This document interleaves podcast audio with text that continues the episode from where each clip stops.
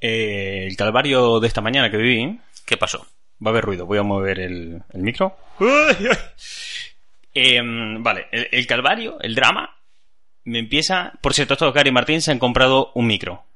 Eh, un podcast en el que hablamos de cultura popular y hasta dónde puede llegar la cultura popular. Porque como le dejes cancha, Eh, los límites de la cultura popular. Vamos no, a no existen, no existen. Cuando, o sea, tú haces rec. Y como le dejes se te vas a la mano, tienes un musical en Broadway. Oh, chaval. hay, hay un musical en Broadway de Shrek. Sí, compartí hoy en los stories de, de la cuenta el musical de Broadway de Rec y es maravilloso ver a ese señor verde que tú dices, tú- o sea, tú has estudiado dramaturgia para esto. Bueno, chaval, eh, piensa en los castings, piensa, sí, eh, no sé cuántos años de interpretación, clases de esgrima, porque, ¿sabes? No solo basta con saber actuar. Basta con, tienes que, para ser un actor de Broadway, tienes que tener pues muchas habilidades, o, bueno, de Broadway menos. Pero la gente que tira al cine necesita cosas como idiomas, De Broadway menos, porque bueno, eh, necesita saber montar son putos musicales. Vamos a ver. Tú necesitas saber andar a caballo para actuar en teatro. Por, por muy grande que sea la producción de Shrek, no necesitas saber andar a caballo para eso. Eh, necesitas que a lo mejor, joder, profundizar mucho tus dotes de, de actor porque sí que se supone que el drama del teatro es más profundo. Porque el teatro es así. Es así. Pues bueno, el tema, el drama, que tal. Bien. El fin de semana eh, hablé con un fulano por Wallapop porque que- para vender unos Hot Wheels, ¿no? Le vendí unos Hot Wheels y tal. Pero este hombre no tenía PayPal. Vaya. Y bueno, paga por depósito bancario. Eso ya me jode, porque yo creo que los bancos ya, ya está. Se acabó. Yo creo que ya podríamos ir superando el tema bancos y pasarnos a sistemas de pago como, como PayPal, ¿no? Es que PayPal lo dijo. ¿Por qué tienen que ser los bancos las únicos tipos, los únicos tipos de entidad capaces de mover dinero? ¿Quién Y- dijo eso? Y bueno, los gobiernos dijeron, y sí, nosotros decimos que... ¿Y sabes por qué al gobierno se le hace caso? Eh, porque financiaron la campaña un banco. No, y también porque tienen ejércitos y te cagan a palos si estás de en desacuerdo. Y los bancos, si me apuras, también pueden comprar ejércitos No sé, si, si por mí fuera... No, lo estuve mirando. No es legal tener ejércitos privados. Solamente hay un ejército que es privado, eh, creo que está en Irlanda, y porque hacen el paripé, porque no son tradicional, ¿no? A ver, eh, legal, legal, no es. Pero también, ¿quién te va a discutir con tu pedazo de ejército de mercenarios? Bueno, la cu- la cuestión es que, o sea, yo, para mí, si en un mundo ideal, esto ya fue, el tema Mm. de los bancos, ya es cosa del pasado, el dinero todo, y ahora nos manejamos con créditos, como las películas Sí. de ciencia ficción, de Son- te, voy a te voy a traspasar 22.000 créditos, ¿sabes? Son 800 créditos. Toma. Bueno, el tipo da depósito bancario, bueno, está bien. Y quería eh, algo que, que es terrible, que es el envío simple. Mm. Entonces me encontré en la situación de tener que desplazarme usando mis propias piernas hasta una oficina de correos, Uy, chaval, como que es de los sitios que más odio en el planeta ir a correos. Es que me enerva. Usando tus piernas como en el medievo. Como en el medievo. O sea, ¿qué carajo? Vivimos en el siglo XX. ¿Por qué alguien me tiene que pagar en un depósito bancario y yo tengo que usar las piernas para ir con unos círculos metálicos a los que le damos valor llamados monedas? ¿Qué, qué vivimos en la época de los romanos? Joder. El La- futurista, ¿eh? Eh, Joder. Yo, si pudiera vivir en el año 2080, compro ahora. Para poder estar en 2080 y quejarme. En decir, en el año 2100 esto no va a ser así. Bueno, la cuestión es que ya me estaba rompiendo las pelotas. O sea, ya me rompió las pelotas porque si, si no fuera envío simple, pues yo cojo, entro a Gmail, Packlink o el que sea, y le digo, bueno, vente a buscarme el paquete, lo dejo en mi casa, viene un fulano, me toca timbre, le doy el rollo y se marcha. Y no tengo que tratar con nadie, no tengo que ir a ningún sitio y puedo seguir con mi vida como, como si nada, ¿no? Pero no tuve que ir hasta correo. Y cuando fui hasta correo esta mañana, ya cagándome en todo porque tenía que ir, eh, llego y veo que la cola llega hasta la calle. Uy, Y Dios. yo, ¿por qué hay cola en la ¿Qué calle? regalaban? ¿Por qué? Digo, no, bueno, vamos a pensar, por favor, yo aferrándome a cualquier esperanza. y es que eh, la única cosa que uno puede decir, Buah, esto, avance tecnológico de correos del carajo, que es el botoncito al que le das y te da el ticket, te da el número. Toma. Bueno, pues eh, eh, no funcionaba. Oh. Y entonces la gente, el sistema que habían puesto era un sistema que hagan cola, a la vieja usanza, ni siquiera el número de carnicería, o sea, a la No, vieja sí, usanza el- hacer cola, y la cola iba hasta la calle. Y entonces eh, eh, empecé a sentirme como Bill Murray en el día de la marmota, porque entré y no había ticket, me dice la chica esta primera, no, no funciona, por eso estamos haciendo cola, y otros, y sí, no, viste cómo va esto, y yo me puse la cola, y cada persona que llegaba era lo mismo, no, no funciona la máquina, Ay, y la cola, qué- Y así Y como toda- una hora, más y o menos. toda la conversación que tenían era esa. Y yo ahí en la cola y todo el mundo, y viste, no, porque acá en correos, claro, es que no funciona. Y yo como... Y me decían, no, buf, a ver si va rápido esto, ¿no? Y yo, exasperándome. de, Ahí se disparaba la ansiedad, carajo. esto no, esto no puedo, no, no quiero vivir este momento de mi vida. Acabo de hacer toda la cola y digo, bueno, ya está, ya acabó, ya estoy dentro de correos, ya voy a conseguir mi objetivo después de 15 minutos. Buah. Hay gente que solamente fueron 15 minutos, pero para mí fue un infierno. Te o iba a decir, solo 15 minutos. Sí, sí, mis problemas de niño blanco eran que esos 15 minutos fueron un infierno. Cuando llego y me atiende la, la tía, hacen algo que me revienta mucho los huevos, que es cuando llego a correos, les doy el paquete y me tachan el remitente siempre. Ah, Lo tachan a. Entonces les pregunto, como siempre, yo, yo ya sé la respuesta, pero igual les pregunto por molestar, porque me molesta que me tachen el paquete, porque he probado a llevar el paquete sin remitente de destinatario y que lo escriban ellos, y bueno, el grito en el cielo. Lo hago de una manera, lo llevo, el grito el cielo de vuelta, lo hago de otra también, o sea, da igual cómo lo haga, siempre está mal.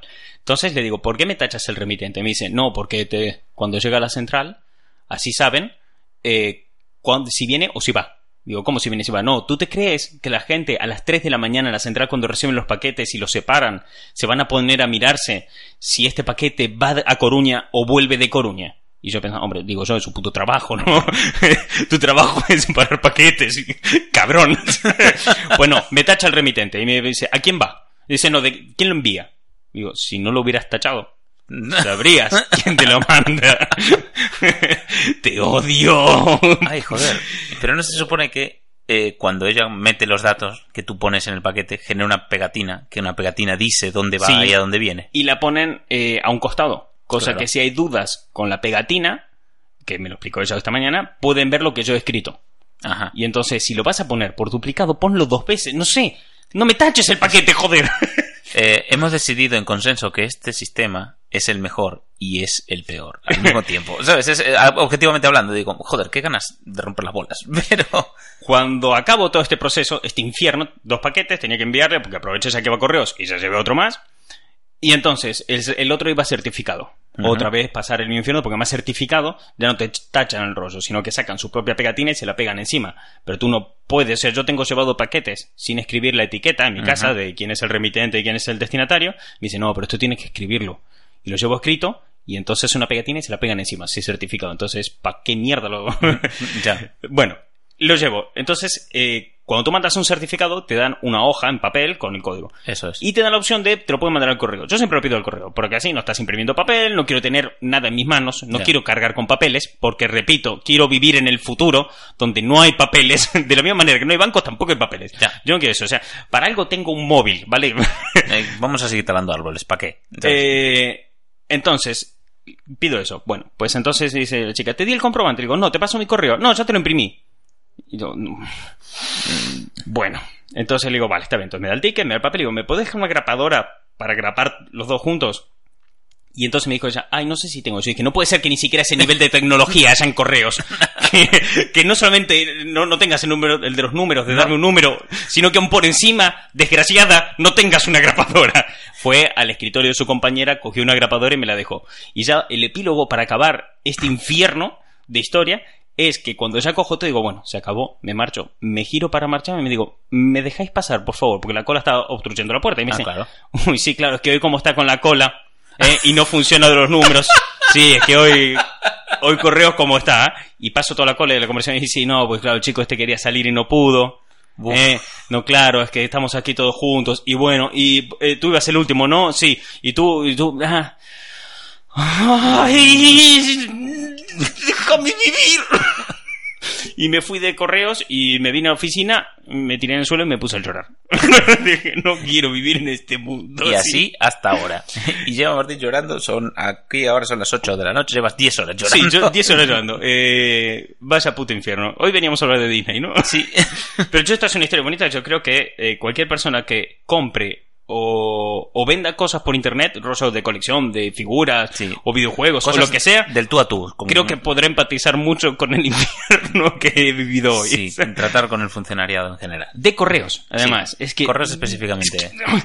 Sí, le gusta mucho, le gusta mucho echar broncas, además, ¿eh? Se sienten como en la autoridad moral de, eh, pero ¿cómo no sabes esto? Yo, perdona, yo no probé unas oposiciones, ¿sabes? Ni siquiera quise estudiar, porque prefiero vender juguetes. Es que, ¿eh? ¿cómo no sabes eh, que la gente a las 3 de la mañana en la central no se van a poner a mirar si un paquete viene o va? Eh, perdón, ¿Eh? me, me falté ese día clase de, de protocolo de correos, ¿sabes? Hijo de puta, estuviste estudiando un año entero para las oposiciones, te pegaste con un montón de gente, conseguiste puesto de trabajo. Molestate ahora mirar el paquete, si vino si va. Cabrón, no, no te voy hasta tanto. Es muy... En el cole nos enseñaban a hacer las etiquetas de remitente destinatario. Joder, no es tan complicado. Te odio, te odio con toda mi alma. Joder, no quiero, o sea... Espero que le lleguen bien y no se queje el de los Hot Wheels y, y los disfrute un montón y aproveche de sus nuevos cochecitos. Eh, bien. Sí. Menos mal que nos costó muy, muy, muy caro el logo nuevo de correos. Qué bien invertido está ese dinero.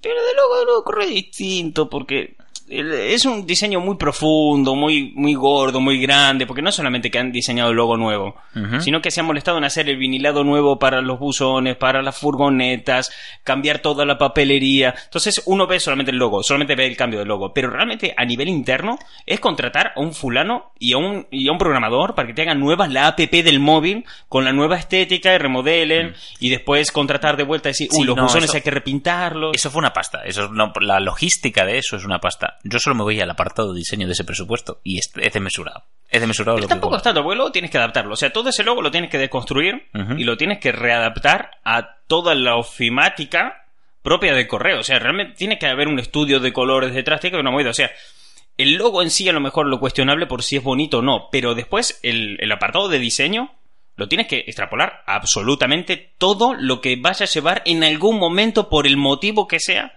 un logo. Ahí yo creo que el problema está no en el dinero que se gastaron, sino en el pelotudo que estuvo ahí detrás y dijo, este es el logo que vamos a tener, que estoy seguro que es uno de estos tipos que no saben si los paquetes vienen o van. Ese es el puto problema. Mi argumento para odiarlo es que solo le han quitado tres puntos. Ya está. Claro, pero el problema no es el diseño ni toda la pasta que se han dejado, es, es el forro que estuvo ahí, dijo, El- el que- "Este- el que tomó la este decisión". Es el logo definitivo. Como siempre, el cliente final tiene la culpa. Claro, pero realmente el dinero a mí me parece poco. O sea, el trabajo que hay detrás de todo lo- a lo que se aplica me parece poca pasta. Yo creo que lo han sacado muy barato.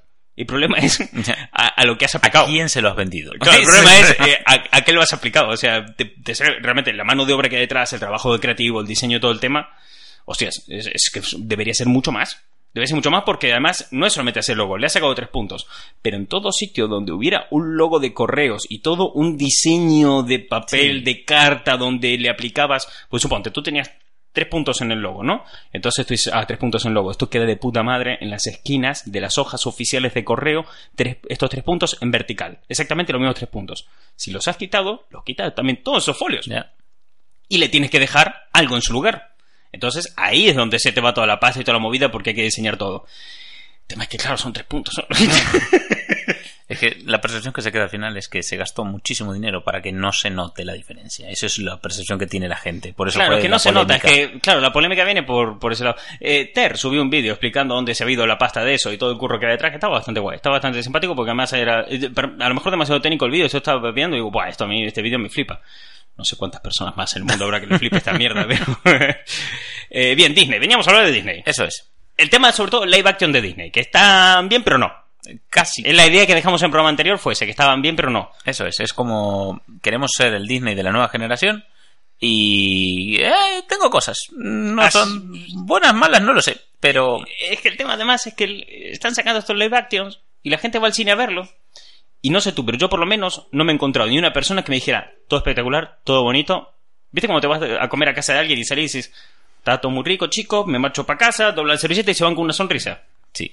No he visto ese efecto en ninguna peli de, No, de no. Que todo el mundo dice, ah, está bien, está bueno, ¿viste? Es, es Aladín. Te... ah, está bien. El rey... oh, ¿cómo, ¿Cómo me gustó la Bella la Bestia? Ah, sí, estuvo, estuvo bien. Nadie te dice, ¡fuah! ¡fuah! La voy a volver a ver. Estoy deseando comprarme todo el merch. Estoy deseando esto. No es como Endgame de vamos a volver todos. O yendo algo más sencillo. Eh, incluso, mira, Capitana Marvel, que la gente dijo, ah, está guay, me lo pasé muy bien, muy de puta madre. Con esta Disney es como, bueno, sí, está bien, me gustó. A la gente que le gusta mucho Disney, te dicen, ay, esta escena me encantó. Esta otra escena me encantó. Y el conjunto de la peli, está bien, la verdad. En plan, de, tengo dos escenas de 9 y 10 y un enorme 3. Entonces la media, bueno, pues es un 6, oye, ni tan mal. Claro, está... Yo creo que pasa mucho porque no puedes volver a tener ese subidón de ver la peli por primera vez. O sea, no, no vas a volver a ver Aladdin con 8, 9, 10 años. Eh, Eso es irrepetible. No, porque estás viejo. Además de que estás viejo, claro. Ahora, eh, bueno, precisamente porque estás viejo. Ahora sabes algo que, que has desarrollado con el tiempo. El criterio. Y, joder, esa peli se construyó. Sea para- bueno, ¿no? Has desarrollado, Has desarrollado un criterio, exactamente. Puede ser nefasto, pero oye, eh, es tuyo, ¿vale? Y tendrás que vivir con él toda tu puta vida. La cuestión es que Disney, como franquicia, lo que quiere es atraer a los niños y afianzarlos para toda su vida. Es que no solamente eso, hay como una especie... Es que hay una movida aquí detrás de, estos live action, ¿no? Hay como, como un doble girito, como algo que Hmm. están escondiendo, que no se acaba de ver, que no está a simple vista, que el otro día salieron... eh, creo que fueron los de los compositores de Rey León a hablar de este tema. Ah, ¿Qué pasa? Que Disney tiene un contrato con, con sus autores y con sus artistas Sí. y todo, en el que les tiene que pagar royalties y derecho de autor como a cualquier hijo de vecino, ¿no? ¿Qué pasa? Que eh, con estas pelis no les tienen que pagar. claro, porque es que no, son, no, no los han creado, son actores. Porque, digamos de, digamos de esta manera, ¿no? O sea, tú has hecho, por ejemplo, las canciones de Aladdin, ¿no? Entonces, yo hago eh, la de Gana Ali, toda la mierda. Sí. Entonces, yo hago esta canción para eh, Disney, para Eso que la use en su película. Entonces, esta canción es propiedad de Disney, pero hay que reconocer el derecho al autor. Correcto. Entonces, hay que pagarle royalties cada vez que se reproduce Disney. Hmm. ¿Cuántas veces se debe reproducir Disney? Eh, Aladdin al año? Ya no te hablo en pirata Al día. hablo en el mundo en general, sistemas de streaming, Eso es. eh, DVDs, eh, películas que lo que sea, un fragmento que te salga en un telediario. Reposiciones en cine, por esto de... ¿sabes? Exacto, bien. ¿Qué pasa? Que la canción es de Disney, pero los autores, como se está usando su trabajo, hay que pagarlo. Pero si yo te hago un live action y viene Will Smith y le hace unos arreglos a la canción, que es mi- a mi canción porque es mía, porque yo la he comprado, Es una nueva obra. es claro, entonces es de uso legítimo Sí. y no hay por qué pagarles. Jiji. ¿Cuánto dinero te estás ahorrando, Disney? Una pasta. Porque ya lo metes todo en el caché que va a cobrar, lo que dices tú, Will Smith o alguno de los actores.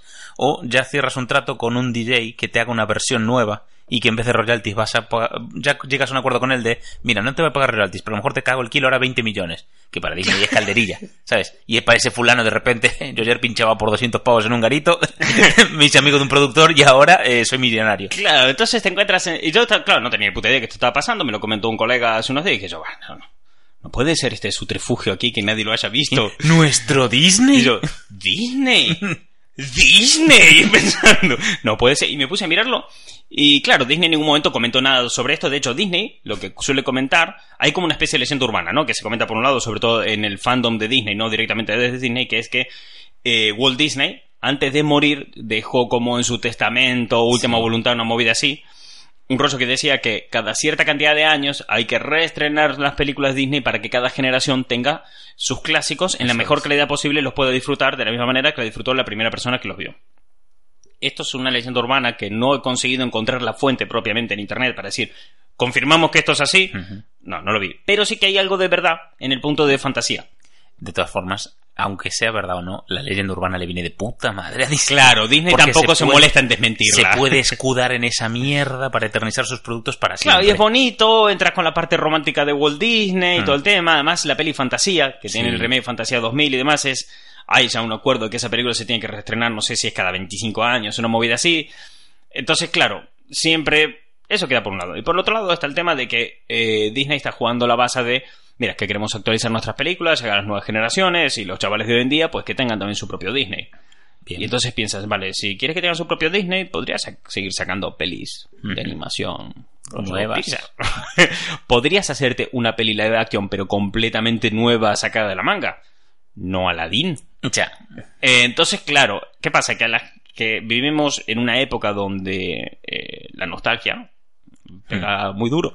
Muy fuerte. Es, eh, como, vamos a ver. Le es da de como oro el- de la nostalgia. Es como la droga, la gente está enganchada a la nostalgia, llegan del Dame, curro, dame. nostalgia, carajo, no quiero seguir viviendo esta realidad de ahora, quiero acordarme que tenía ocho años y que me lo pasaba bien con Disney. Claro, tú estás en tu casa, llegas, te encuentras unos sobres en el buzón, el, el extracto bancario, las facturas, todo el tema, llegas, te conectaste al wifi y te salió en Netflix. Uy, hemos subido el Príncipe Bel Air completa.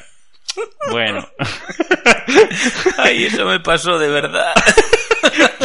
y me comí 10 capítulos este fin de... Ay, me Claro. pero bien. Te refugias en esa movida. Sí, joder. Entonces, ¿qué pasa? Vivimos en esta época, entonces, claro, juegan con el punto de la nostalgia, la actualización. Que hay obras que no viene mal una re- un revisionado o cambiar algunos aspectos. Te da la oportunidad de hacer una política social más moderna, a lo mejor. Entonces, claro, te juega mucho esta carta Disney de, mira, lo hacemos por esto. Pero luego ves a la gente, a los compositores de Aladdin diciendo, es que Will Smith está ahí cantando y yo no estoy viendo dinero entrar en la cuenta y eso es legal. y luego ves que cuando, porque hay un tiempo, los derechos de autor caducan, ¿vale? No los podés estar exprimiendo completamente porque llega un momento que la obra ya no es tanto del autor como de sus consumidores. público, claro. Claro, porque es el tema. Si tú eh, creas un producto que llega a tanta gente, tanta gente hace un fan. Eh, Fan-made, fan art. fan arts y todas estas cosas, todo este fenómeno fan que soy verdad, que te escribo historias, Sí. que te hago cuentitos, que te hago merchant, que te hago, que pasa a ser un símbolo social, segundo pasa a ser un símbolo social o cultural. Entonces ya hasta qué punto realmente el dominio de ese producto lo tiene la empresa y no lo tiene eh, el pueblo, por decirlo de una manera. Sí. Pues eso, eh, es- ese punto parece ser que lo marca eh, eh, Disney. ¿Qué? Disney y creo que era la familia Michael Jackson. De- pero de todos los productos culturales. No de todo exactamente, pero verás, esto funciona así. Cada vez que han ido a caducar los derechos de autor de Mickey Mouse Hmm. Y que por tanto pasaban a ser dominio público, qué casualidad que Disney empezaba a meter presión, a posicionarse mucho en ese tema, se eh, reajustaban las leyes a nivel global con, la, UNE- eh, con la ONU por el medio y todo este tema, ¿no? Eh, en Estados Unidos y se ampliaban. Eso pasaba ¿Qué muy... pasa? Sí. Que esto Disney empezó a perder fuerza en un momento dado. Decir, bueno, Disney, mira, al principio te duraban 10 años, 15 años, vamos por 75. empezó a perder fuerza. Pero resulta que creo que había sido, no estoy seguro ahora, eh, la familia Michael Jackson, bueno, en su momento Michael Jackson, que había comprado los derechos de los Beatles. Hmm. Y claro, Michael Jackson muere, pasa a la familia y los Beatles que van a caducar sus Sí. derechos por lo original. A meter presión junto con Disney para modificar esta Es ley. que- Entonces, claro, en el momento que ellos meten presión para no perder estos derechos y seguir explotándolo, eh, se renuevan. Y eso afecta a todos los derechos, porque es una ley. Al fin y al cabo, afecta a todo el mundo. Entonces, claro, cuando algo deja de ser eh, de una empresa o de un creador o de un autor y pasa a ser del pueblo, pues cuando a Disney se le saca los huevos. Es que yo me había enterado la de los Beatles, efectivamente, porque ese cambio desde los 50 a los 75 eh, lo vimos hace no mucho. Claro, Hace un pero par eso fue años. porque eh, le fueron a meter el apoyo a Disney porque no quiere que le caduque Mickey. Ya. Entonces, claro, una empresa así, en plan, como se llama, Disney, mi Disney. Y ahí, ahí tienen que entrar también contentos, pues eso, la Warner con Superman y Batman, que son dos logos también súper icónicos y que Claro. llevan, ya están... Pero en ese sentido, Warner 75. se calla la boca y deja que el resto trabaje, ¿viste? Como. ¿Para qué me voy a molestar? Porque hasta que a mí no me afecte, yo no me voy a meter, ¿viste? Que ya total hacen trabajo por mí. Entonces, claro, está ese puntito de los live action de. Y me cunde, ¿viste? Sí, está me, bien. me cunde. Y de paso te juegan esa base que también. O sea, no, o sea, quiero decir, esta peña lo va a hacer. Va a ser el, el- Van a reescribir sus guiones, van a reestrenar las pelis en cine, lo van a dejar lo más igual posible, porque al fin y al cabo es exactamente la misma puta película, pero en imagen real. Eso es. Pero le vamos a aprovechar para cambiar alguna cosilla para que se vea rollo eh, más moderna, como por ejemplo es el caso de eh, Ariel, que Ariel ahora es negra, ¿no? Ujú. Entonces, eh, de hecho, hace poco en el otro podcast que tenemos nosotros, el mini podcast de, de- que se llama Decimos Cosas, que de hecho, si lo estáis viendo en YouTube, eh, os está saliendo por aquí una etiqueta para que lo podáis ver. Dedicamos un programa solamente a hablar de eso, de, de que Ariel ahora es negra y que, bueno, la gente poniendo el grito en el cielo y todo el tema. Pero ya te juega esta base a Disney de decir, oye, mira, eh, toda la vida los chavales, los- las niñas blancas han tenido sus princesas, pues ahora los niños negros, las niñas negras, que también tengan su princesa, además de Tiana. Porque las cosas todo el mundo dice, ¿por qué yo tienen a Tiana? ¿Por qué le vamos a poner otra? Y es, bueno, déjala que tenga, ¿qué te importa? Da igual, no, no es tu puta fiesta, vete a tu, no molestes. Es un tema de, mira, somos Disney y hemos sido muy fastios durante muchos años eh, dejarnos hacer las cosas bien. Por favor. Y además, la, la realidad de lo que explicábamos el otro día, en el, en el otro podcast, de que a mucha gente le molesta más esto porque le han tocado y le han cambiado el producto original que por un tema de racismo en sí. Ya. Que, El que al fin y al cabo no importa, o sea, lo, lo que importa es la historia, ¿no? Eso es. Eh, que, que esta semana bloquea uno la cuenta de, de Instagram. ¿Qué dices? Por, por el tema facio. En nuestro Instagram, Sí, sí, gente... Que verdad, a esta altura del programa aún no lo hemos dicho. Que tenemos una cuenta de Instagram que es arroba los juguetes de Martín. Si es la primera vez que escuchas este programa, te invitamos a participar porque allí nostalgia tienes, pero bueno, es sí. A barrer. Hemos hecho como kilos y kilos y kilos de nostalgia. Para que se hagáis una idea, nuestro trabajo ahora mismo es este, es, es documentar la cultura pop estudiarla, ver nuestra historia y, y- y explicárnoslos a nosotros mismos pues, de una manera. Y lo vamos a hacer mejor que Disney, porque somos así de guays. Pero que Disney no la estudia. Disney es la propia historia de cultura pop y la explota. Nosotros no la explotamos, nosotros nos sentamos y estudiamos y miramos y vemos hasta dónde han llegado las cosas, ¿no? y lo por eso lo vamos a hacer mejor que Disney, porque no lo están haciendo. Me gusta que lo hayas pillado. Bueno, pues resulta que con el tema de, de Ariel Negra es un tema de que Disney dijo, pues mira, cualquier actriz no vale para ser de Ariel. Hay gente que te dice, no, porque esto es una historia, no sé, de Dinamarca o Noruega y tal, Mm. y, y así no puede ser que sea negra. Y de hecho Disney oficialmente respondió a este comentario diciendo, en esos países también viven negros. fue, lo, ¡Pum! fue lo que dijo. Y además, es una, es una sirena. Es que da igual. Ya, No- claro. no, es como cambiarle eh, la raza a Luke Cage, que tiene, joder, que es Eh, importante en su historia. Con No, Aquaman y Jason Momoa no se quejó, no se quejó nadie, tío. Y el pavo es samoano, pero me refiero, la puta es una torre de Pero- músculo, pero de no- ébano. No es del todo comparable porque en los 90, Ujú. durante gran parte de los 90, sí tuvo ese aspecto en los cómics eh, Aquaman. Nada más que en rubio, pero el aspecto, o sea, Sí, tú sí, pones sí. a Jason Momoa en rubio y era tal cual el aspecto que tenía en los 90. Pero, Pero voy precisamente al cambio de color de piel, que es lo que Ah, pues, sí. puedo ofender. Y digo, "Bah". el tema en sí, o sea, lo que realmente hemos notado y que realmente le jode a la gente es que se lo cambien. De decir, bueno, esto toda la vida fue igual, porque me lo cambias. Ya. Que realmente no importa tanto el cambio. O sea, No. es, un- es que, es que nada importa tanto, No. realmente. En No. general, nada importa tanto. Bien. Entonces, da igual, ¿no? Eh, la, mucha de la gente que se queja es por eso y, lo, y, eh, lo entendemos y entendemos que no es un tema de racismo, sino un tema de... "Mm, Esto es uno de los pilares culturales de mi vida y me lo estás tirando abajo, vendiéndome que es lo de siempre cuando en realidad no, y me lo estás... Bueno, un montón de movidas, ¿no? Pero sí que hay unos pequeñas trazas de racismo entre todo este grupo de gente quejándose, ¿no? Oh. Y ahí está el fulano que he bloqueado la cuenta esta semana, que dejó un comentario, no voy a decir su nick porque tampoco importa, no viene el caso, pero pone, con tanto multiculturalismo se están pasando. Acá ya vamos mal. Cada vez peor. En unos años va a ser delito ver a un blanco en televisión. Dirán que es racismo. Pueden irse a la mierda todos a los que les da igual. A mí me parece una falta de respeto muy grande. Una falta de respeto, ¿por qué? me está faltando usted el respeto, porque ¿Puedo- soy blanco. Puedo atender que me digas esto atenta contra los recuerdos de mi infancia. Te lo compro. Te lo compro porque es verdad. Esto atenta directamente contra el recuerdo de tu infancia. Es correcto. Ariel era blanca, ahora es negra. Es verdad. Va contra eso. Te puedo entender que no te gusta el cambio porque eh, no es una buena adaptación de una obra. Como por ejemplo, cuando un cómic lo adaptan al cine y cambian parte de la historia. Te lo compro. Puede ser eso. Que un blanco vaya a acabar en la cárcel por ser en la tele porque nos hemos pasado. Pero, ¿qué, qué estás diciendo, tío? Que- no, no, no, es en plan de, existe, hay demasiado multiculturalismo, no se puede, no se puede, Martín. El mundo era de los blancos y no les podemos dejar al resto, ¿eh? Que se vengan arriba y hagan cosas. ¿Quién se han creído que son? Pero qué cojones- ¿Blancos? Es que me cago en Dios, menudo payaso. O ¿Qué sea, cojones te pasa, tío? eh, bueno, me gusta además que Ah, ya entró con insultando, ¿sabes? Con la puerta, con la polla por delante y se eh, te- Y además comentario público, no mensaje enviado por privado. No, claro, claro. Porque si me lo envías por privado el mensaje, puedo intentar hablar contigo y te puedo intentar decir, oye, mira, a ver. O poner barra ignore y, Claro, y o- o responderle eso, rechazar mensaje, chao, fuera, ¿viste? Yo directamente le ponía barra ignore, o sea, Porque te estoy ignorando. Es que al fin y al cabo, cuando me mandan estas movidas por privado, que alguno que otro de vez en cuando lo manda, es que, al fin y al cabo me lo está diciendo solamente a mí, no me molesta realmente tanto, es que a mí me, me, me chupa un huevo. O sea, lo Ya. que digo antes, que nada importa tanto y me está escribiendo esto y te puedo responder o te puedo ignorar o te puedo... No sé, lo que me dé la gana. Pero estás poniendo ahí y hay peña que sigue la cuenta, que sé que le iba a molestar porque pertenece a todas estas minorías a las que estás insultando directamente. Es que aparte sí, Es entraste que, insultando, tío. Eh, cuando dices todo este multiculturalismo se, eh, se están pasando.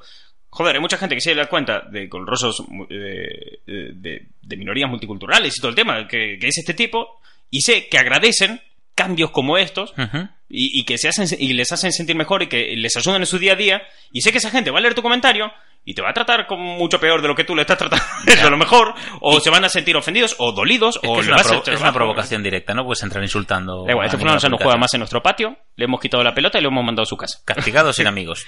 No te quiero aquí, fuera, lárgate. Que sigo diciendo, puedo entender que te joda el cambio. Empatizo con tu mierda.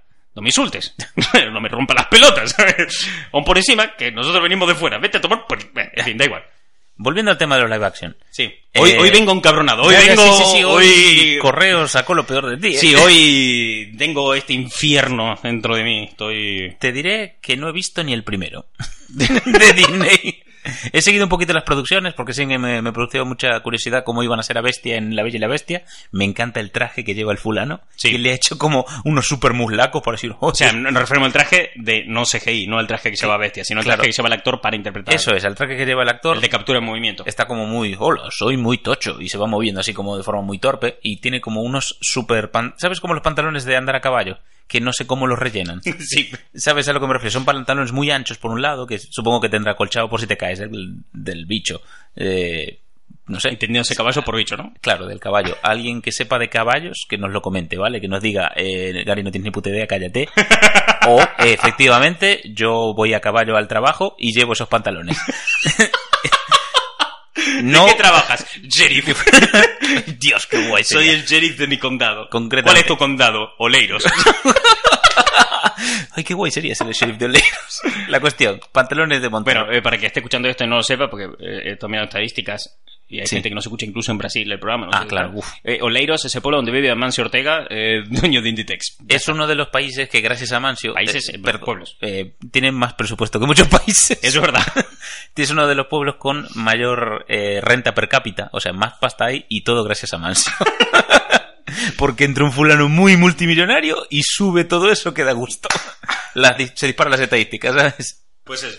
La cuestión, me hizo mucha gracia todo el montaje, eh, quería ver, porque fue el primero que, que le presté atención un poco. Eh, Emma Watson genial, lo bordó, fue muy chulo, vi clips cortos, no me, no me llamó, no sé. Y eso que, mira, La Bella y la Bestia fue la primera peli que vi en el cine. Me acuerdo que tendría 7, 8 años. Ahí, ahí la nostalgia no cuajó. ¿eh? No, no me dije, mira, está bien. Me gustaban mucho todas las escenas de, eh, de baile. Todos los, ¿sabes? Sí. Las superpuestas en escena de todos los muebles moviéndose, pero la historia a mí me. mm, No sé.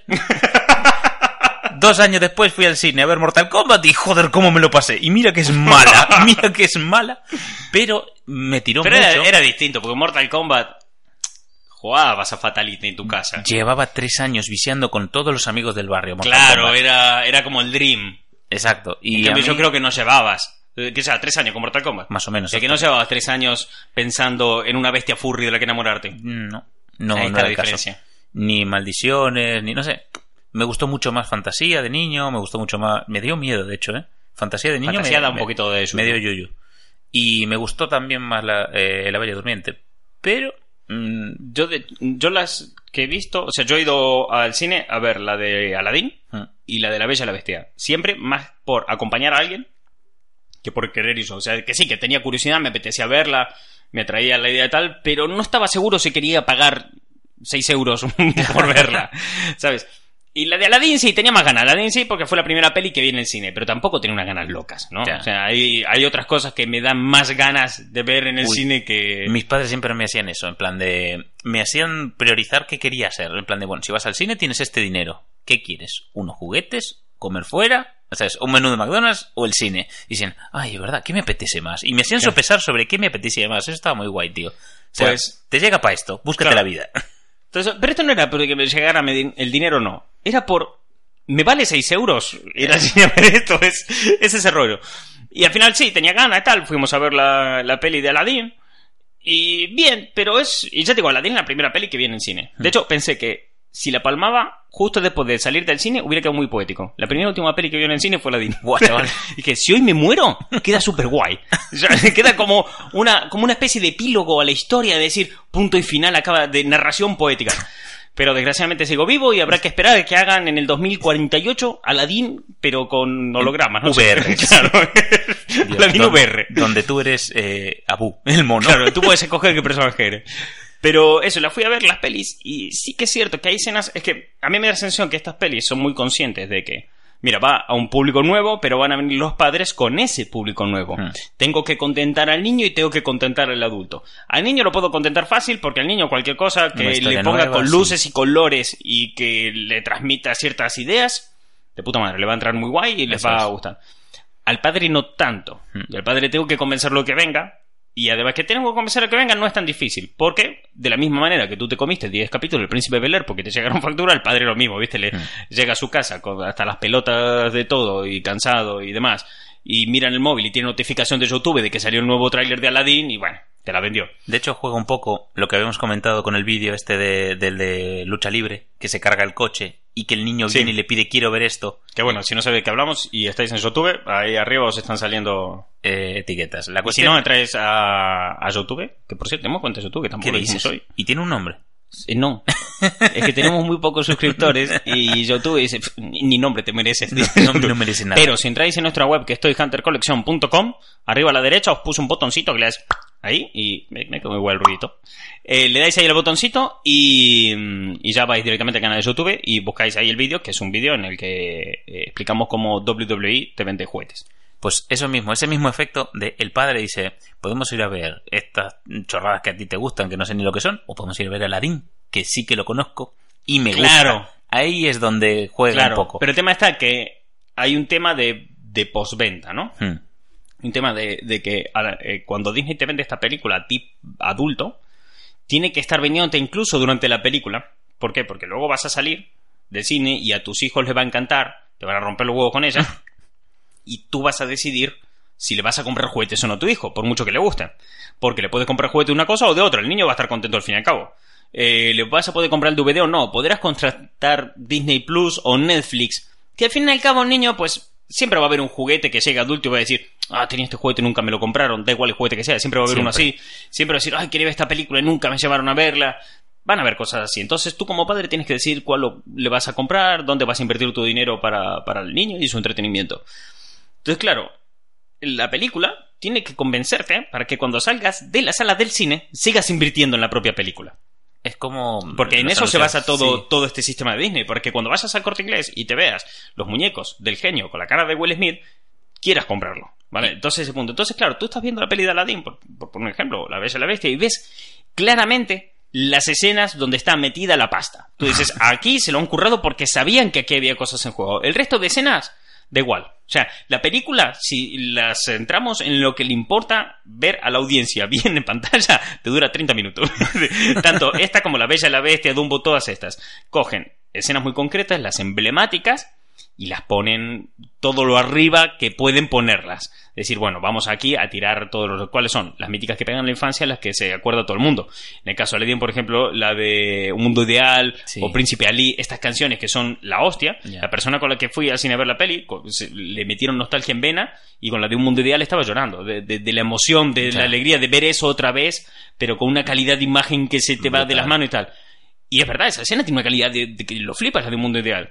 El resto de la peli, pues como que le notas el píxel a Will Smith, ¿no? Dices, "Mm, usted genio... este genio no... Se ve que aquí el dinero Disney este año lo ha invertido en el Rey León y en Vengadores y no tanto en Le Aladdin. falta una capa de After Effects aquí, ¿sabes? Sí, le faltaba... Lo veías un poco... No poligonal, pero... No juego de Play 1, Pero de Play 2, pero... mm, eh. que hoy en día rasca. Claro, lo estás viendo y dices, aquí el píxel se nota, ¿no? Y, y ves que claramente dónde va. ¿Por qué? Porque cuando salgas del cine, el padre tiene que acordarse de esa escena por la cual fue a ver la peli. Tú vas a ver la peli porque eh, de pequeño lo flipaste con un mundo ideal, con Mm. esa canción. Entonces la tenés que volver a flipar aquí para Claro. que cuando salgas sigas comprando y gastando en esta película. Es como los Simpsons. Venga, muchachos, la escena de un millón de dólares. Claro, sí, sí, que es esa movida, es ese rollo. Y, mm, por ejemplo, en Que, es, Dumbo... que que es un planteamiento que tiene Disney ahí y que no tiene otras cosas. No. Porque, por ejemplo, tú ves en Vengadores, obviamente el último tercio de Vengadores en Game tiene una cantidad de pasta que se te va de las Sí. manos, también porque la trama lo requiere y porque en el tercer acto de una peli de superhéroes, por norma, siempre tiene que haber acción, nunca va a haber una película que rompa ese patrón por parte de Marvel. Y es una peli que cierra un ciclo, además. Claro, pero eh, sí que es cierto que el resto de la peli se están dejando mucha pasta. O sea, no hay. Tú estás viendo el resto de la peli y vas viendo a Hulk durante toda la peli y Hulk se ve muy bien y Hulk Sí, sale toda bastante la película. súper integrado, sí, sí, sí. Claro, entonces vas viendo el traje de. O sea, el cuerpo de Thor gordo durante Endgame es CGI y después eh, traje puesto. No es. eh, Chris Hemsworth no engordó para esa película. Es un 98% CGI y 2 de traje y maquillaje, dijeron. Es que Claro, exactamente. Entonces, es una pasta. ves que la pasta la distribuyen distinto, Hmm. que la pasta se mueve diferente. Pero en estas otras pelis, donde tienen claro dónde hay que golpear, no, eh, ahí dicen, no, mira, vamos a, a tener prioridades. Aladdin se nota que ha tenido un presupuesto inferior a películas como La Bella y la Bestia, y ves cómo lo han ido reduciendo a ciertas escenas y dicen, mira, tenemos que priorizar dónde vamos a invertir el dinero. Aquí, boom, Es que es un mundo ideal, porque, claro, la peli de, de Vengadores entra, pues, eh, toda la parte de Marvel Studios. O sea, hay dos filtros, de- mientras que Disney solo se encarga del filtro de control de calidad. Entonces ahí es, es- yo entiendo que Marvel Studios es quien distribuye esa. eh, Y esa además que son cantidad. productos distintos y Sí, tiene por otro lado. O sea, y el y- público es completamente diferente. Pero si lo vas a otras cosas que hace Disney, en plan Disney Televisión, o te metes a, a lo que son series, eh, te metes a ESPN, que también es de Disney, te metes a National Geographic, que ahora también es de Disney, y ves los proyectos que tienen de aquí un futuro y ninguno mueve el dinero ni prioriza dónde meter pasta y dónde no, como lo hace Disney con sus live action. Es un modelo de negocio distinto el que han Sí. encontrado ahí, el que han encontrado cómo explotarlo para seguir ingresando pasta como si no hubiera, no hubiera mañana. mañana. Y entre medio de todas estas, de todas estas películas, de toda esta jugadita que dice, bueno, parece que está bastante bien establecido el negocio de Disney. No, o sea, no le pagamos derechos a estos, eh, renovamos por aquí licencias, tiramos por allá. Parece que está todo muy estudiado, muy estructurado y tal. Pero sin darse cuenta se metieron un berenjenal de la hostia. que es, hay que hacer remakes, ¿no? Entonces todos los clásicos Disney, poquito a poco, mientras esto dure, que no va a durar eternamente, habrá un momento que el público diga, basta, Basta. ya, como pasa siempre con todo, ¿no? Porque la calidad de estas pelis sea mejor o peor, dirán, basta, ya, hasta aquí. Cuando ves haciéndote Timón y Pumba 3 en live action. Esa sí la voy a ver al cine porque, eh, vamos a ver, El Rey León 3 es de lo puto mejor que ha hecho Disney jamás. O sea, si alguien no vio esa película, o sea, si ahora mismo le das pausa, dejas de escuchar el podcast, te vas a ver esa peli, no me voy a enfadar porque es, es la hostia. Es el Rey León 1 pero contado por Timón y Pumba Es la hostia, y es, es maravilloso. Ya solo por la frase de Timón diciendo que quiere salir y explorar y ver mundo y su madre que le dice, hijo, ¿ves todo lo que baña la luz del sol? Sí. Pues es de otros, a currar. Yo solo por la dureza de esa frase y lo real que es, Ya El Rey. León 3 es la única secuela de Disney que vale la puta pena.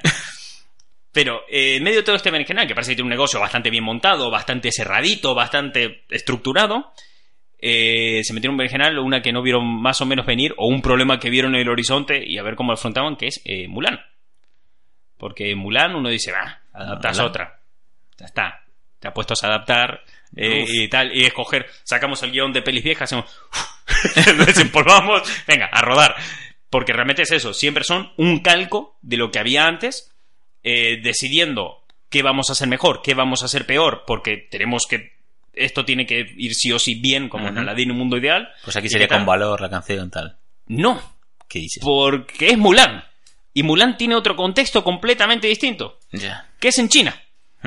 ¿Qué pasa? Que el grueso del dinero de blockbusters que está entrando ahora del mercado extranjero de Disney viene de China. Uy. Entonces, claro, tienes que ganarte al público chino. Es difícil, ¿eh?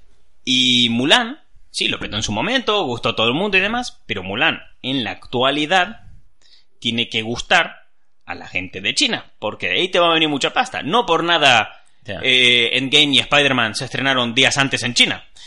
Fíjate que es un país que tiene los mayores índices de piratería del planeta ahora mismo.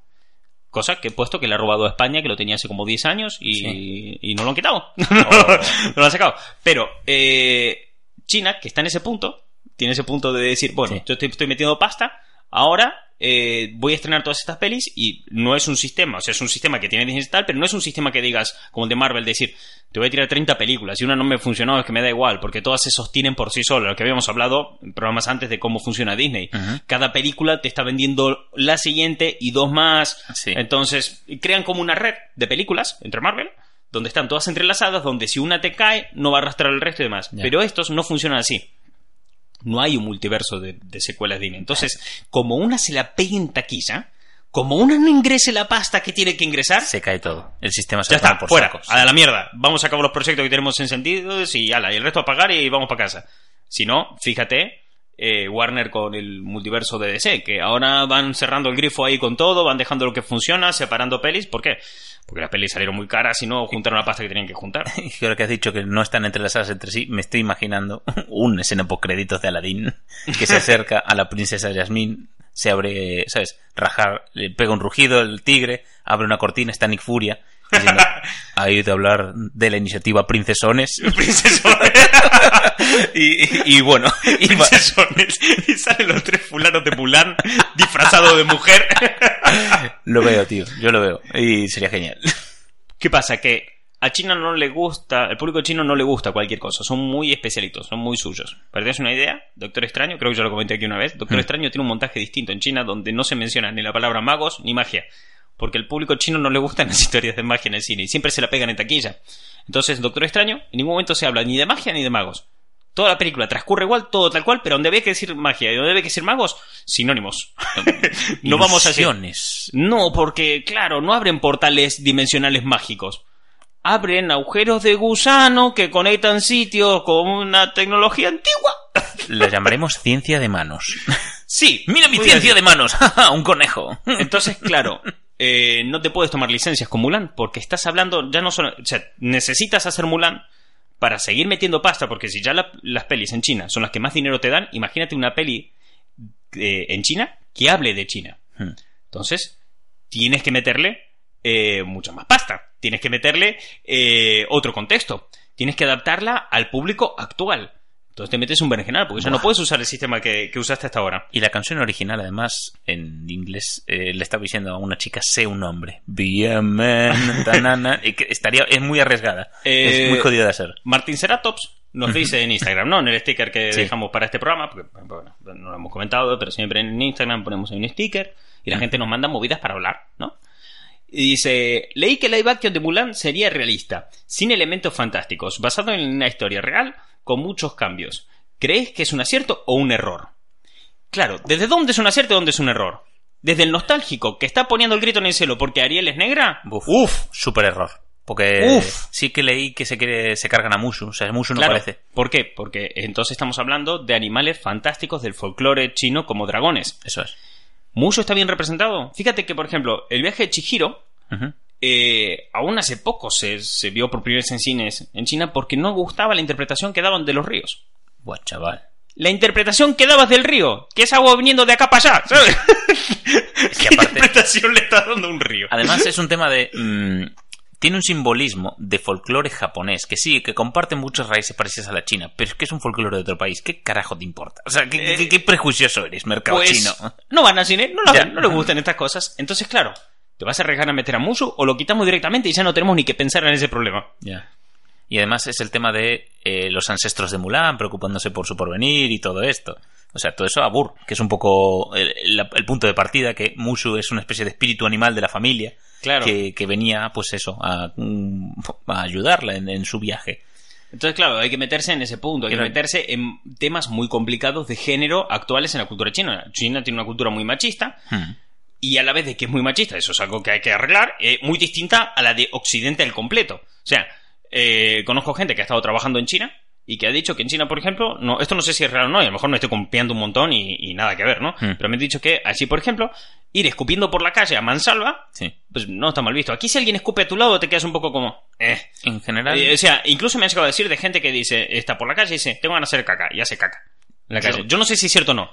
Pero a mí me lo ha contado gente que ha currado así, a lo mejor le, le tocó trabajar al lado de un puerco, sí. pero si eso es verdad, estamos hablando de una cultura que es increíblemente distinta a la nuestra porque no le importa ese tipo de cosas. Hacen caca en la calle. Eh, Están años luz de nosotros. Yo le también vi- te sí, sí, sí, yo le digo eh, apretón y aquí y hasta luego. Sí. Te digo, nunca he estado en China, pero sí que conozco a personas que, que han estado allí y demás. Y otros, cosa que he visto y me parece bastante tal, es lo de callejeros viajeros. Y, y es un fulano con una cámara, me refiero, que va... Sí. Y había un tío cagando en el baño del barrio. Porque en los barrios mm, pobres, o sea, en las casas del populacho, por así decirlo, la gente mm, de sueldo, lo que es el equivalente a que un mileurista, un sueldo normal, no tienen baño. O sea, tener un baño en casa es de pudientes. Porque para eso tienes el baño del barrio. Claro, ese, pues, es el, ese es el nivel. claro. esa cultura empatiza con ella. Entonces, claro, Mulan es un berenjenal donde se van a tener que enfrentar sin canciones, a lo mejor, porque a saber si le gustan o no, tienes que hablar de su historia, contarla de una manera narrativa que encaje con lo que a ellos les gusta consumir y eso se entiende, o sea, tienes que hablar su idioma, pero no me refiero a hablar chino, sino a su idioma de narración audiovisual, a cómo narran ahí las películas y todo el tema, que si tú ves los blockbusters eh, chinos producidos en China, Mucha- es otra mierda. eso- Mucha tela. Tienen que haber tela ondeando al viento y colores, representación con los colores. Eso es... Claro, entonces, bueno, tienes que hacer Mulan porque no te queda más cojones, porque necesitas todo ese puto dinero, porque sin ese dinero te pasa Aladdin, que a veces le notas el píxel. Y además, joder, que tienes un mercado en auge que te está demandando películas, un mercado que está súper interesado en tu producto y tienes que diseñar el producto a mano de ellos. Pero a la vez, tienes que tratar con Occidente, donde habrá un fulano que te dice, pues Aladdin no era, pues eh, Ariel no era negra. Y, Y abur. y ya está, se va, y que se va a enfadar. O sea, gente que le van a molestar los cambios. Gente que todo el mundo dice lo típico de es que las canciones nuevas. Y a lo mejor no es que la canción nueva sea mala, Es que, es que no te la sabes. Ya.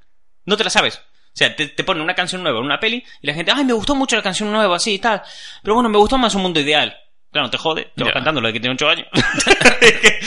Entonces, claro, esa gente que se queja, a la que no le acaba de convencer la peli y que siempre han priorizado a vamos a meter pasta a esta escena concreta, pegarte de lleno en la nostalgia, mm, ¿sabes? Es, ahí lo tengo complicado.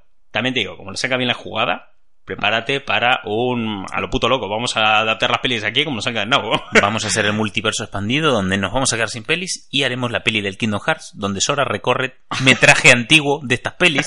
bueno, eh, después de Romper Ralph 2, está el proyecto de hacer una peli de animación solamente de las princesas. Sí, sí, De- porque lo petó muy fuerte en Roper Ratos, es verdad. De hecho, es lo mejor de esa película. O sea, eh, la peli me parece una chusta, una chusta que lo flipas. Fui al cine, vi Romper Ralph, no me acabó de gustar, Uf. y dije, paso de esta mierda nunca más. Salió Romper Ralph 2, la fui a ver al cine, no me gustó, y dije, paso de esta mierda nunca más.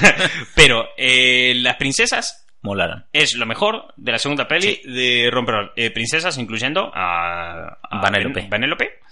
Y el personaje de Gal Gadot, que mola un montón, que es esa tía que hace carrera de coche. es verdad, Dios. Pero es el que, resto de la película es basura, es... eh, lo Después, dicen que nos gusta todo. ¿Sabes que eh, hay mucha peña en Instagram, en comentarios tal, que me, o me escribe por video y dice, es que a vosotros os gusta todo. Somos unos likers. Sí, eso no nos gusta todo. Y si me gusta todo, ¿qué pasa? Pero Romper Ralph no. No, no paso por ese aro. Me cago en Dios cómo nos cagaron. Romper Ralph... ah, bueno. Sí, me voy a encabronar de vuelta, dejemos el programa acá. en fin, eh, esto ha sido eh, Gary Martín, se compra un micro, programa... 17. Ah, 17 programas ya, ¿eh? Es Uno como- más y tiene mayoría de edad. Es como eh, un número que es hijo de tu tío. ¿Qué? Es primo.